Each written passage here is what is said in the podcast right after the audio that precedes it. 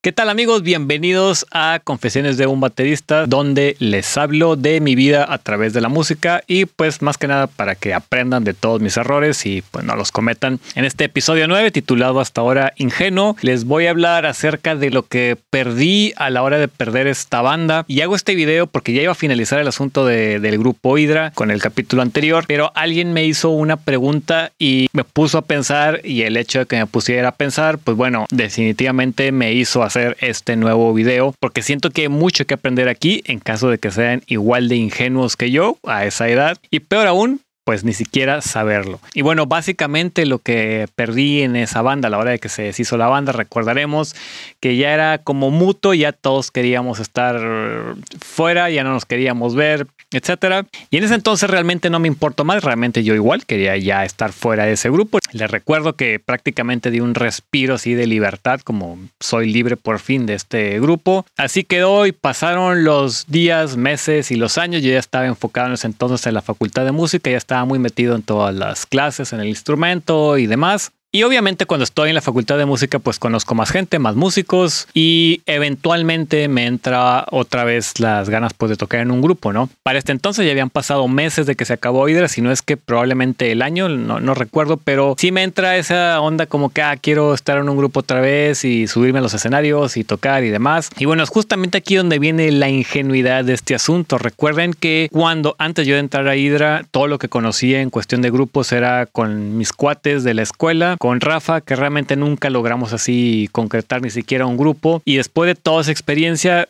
inmediatamente brinco a Hydra.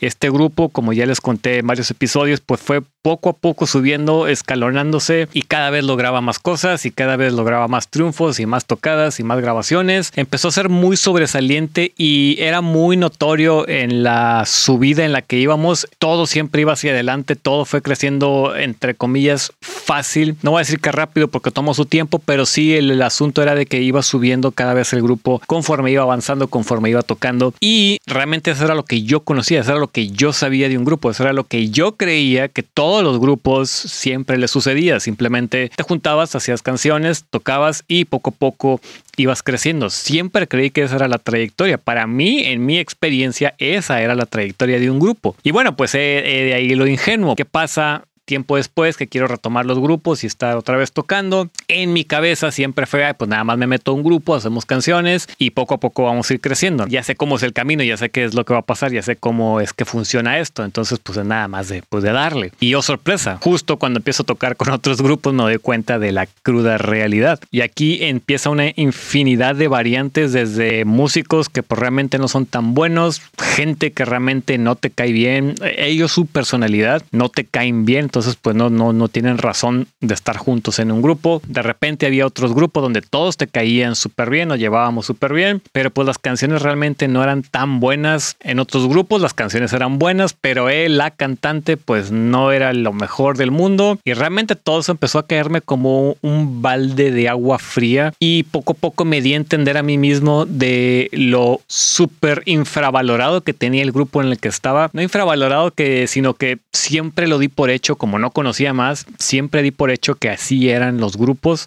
y al darme cuenta en, en todo este tiempo después que les digo, empiezo a juntarme con grupos y ensayábamos y tocábamos aquí, tocábamos allá, pero ya definitivamente no era lo mismo por todas estas razones que les menciono. En todo este inter de intento de entrar a grupos, conozco de todo desde la gente que realmente no te cae bien, la gente que no es agradable, músicos que no son agradables en lo absoluto. Ellos, su personalidad, pueden ser los músicos más increíbles del mundo, pero su personalidad realmente es lo peor de lo peor. Si estás en un grupo con alguien así, salte ese grupo a la de ya. Desde ahorita te lo digo, no vas a llegar a ningún lado. Y entre todas estas bandas realmente nunca se pudo conectar nada. Una tocada por ahí, una tocada por allá, pero realmente absolutamente nada trascendental. Y aquí en este punto es donde empiezo a perder como un tanto el interés en todo el, en todo el asunto de los grupos, en todo el asunto de hacer eh, tu banda con tu música original y demás. También ya estamos en otra edad donde los músicos, vamos a llamarlos más profesionales, pues ya se dedican a la música. Realmente no tienen tiempo de meterse a grupos eh, originales porque pues tienen que trabajar todas las noches en bares, antros y demás. Entonces me empiezo a dar cuenta, les digo, de una realidad que desconocía por completo, increíblemente ingenuo mi, mi forma de, de ver las cosas. Empecé a entender que este grupo en el que estaba Hydra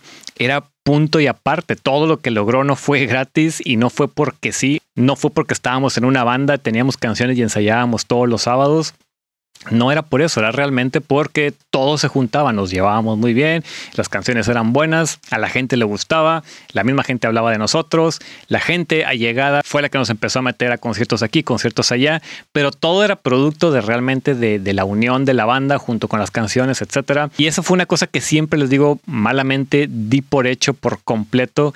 Cuando empiezo a experimentar otra vez con estos grupos, eh, tiempo después me doy cuenta que la realidad es completamente otra. Para este entonces incluso sentía que mi batería tenía una Tama Rockstar ya para, para mediados de, del grupo Hydra. Tenía una batería Tama Rockstar, bombo 22, tom 12, 13 y 16. La batería blanca que tuve por unos buenos años, la que me acompañó en mi primera grabación y en todas mis, mis primeras tocadas y demás. Poco más adelante vamos a hablar de esa batería porque tuvo un feliz desenlace con todo y que terminó destruida. Entonces tenía esta batería Tama Rockstar completamente nueva, flamante, color negro y hasta un punto llegué a sentir que se estaba desperdiciando como que ya no, no, le estaba sacando el provecho que requería esta batería. Fue toda una fortuna haber encontrado ese grupo y realmente nunca me di cuenta. Mientras estaba en el grupo, obviamente no jamás me di cuenta de eso. Entonces, por un lado, aprecien lo que tienen. Les digo, se escucha súper cliché, pero es la verdad. Realmente no tengo nada más que decir aquí. Lo que sé que estén viviendo, lo que sé que estén pasando. Si realmente lo están disfrutando y están viendo un avance y están viendo mejoría, aprovechenlo porque eso no es de todos los días. Y por otro lado, y una cosa que también creo que hasta la fecha no volví así a sentir, al menos no en su máxima expresión como en aquel entonces, era esa vivencia de, de todo el grupo juntos, de la amistad que tenía todo el grupo, le digo, de ir a todos lados juntos. Y aunque en mi vida obviamente he tenido la oportunidad y la fortuna de tocar en conciertos de muchísimo más alto perfil, con músicos increíblemente buenos en diferentes lugares y demás, la verdad es que esa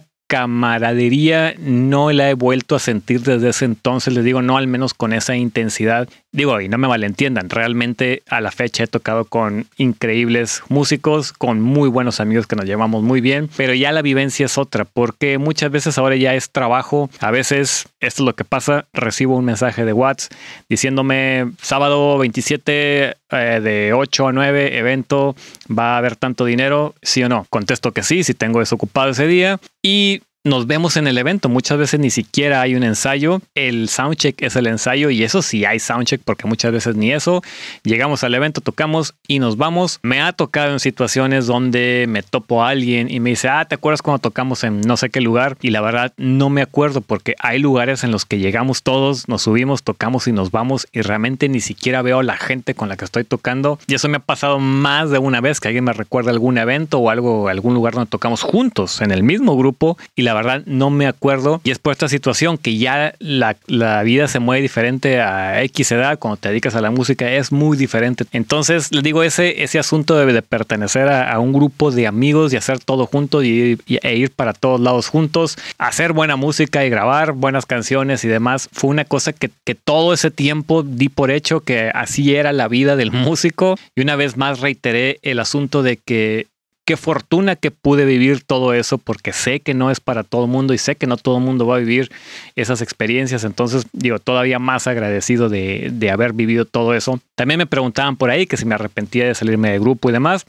Y no, la verdad es que eso sí, sigo firme. Todo lo que haya pasado en el pasado fue lo que me condujo a donde estoy y donde estoy estoy perfectamente bien, siempre buscando más, obviamente no quiere decir que mi vida ha sido perfecta, pero todo eso me ha conducido hasta aquí y por eso también es que no me queda más que agradecer el hecho de estar muy metido en la facultad de música, el hecho de no realmente ver ningún, absolutamente ningún progreso con ninguno de los grupos con los que toqué, realmente me empezó a desanimar mucho del asunto de, de bandas y demás. Pero bueno, aún así seguí intentando, intentando y más adelante vamos a hablar específicamente este, de este asunto. Pero antes de esto, vamos a hablar de cuando entré a la facultad de música. En el siguiente episodio vamos a hablar de cuando entré.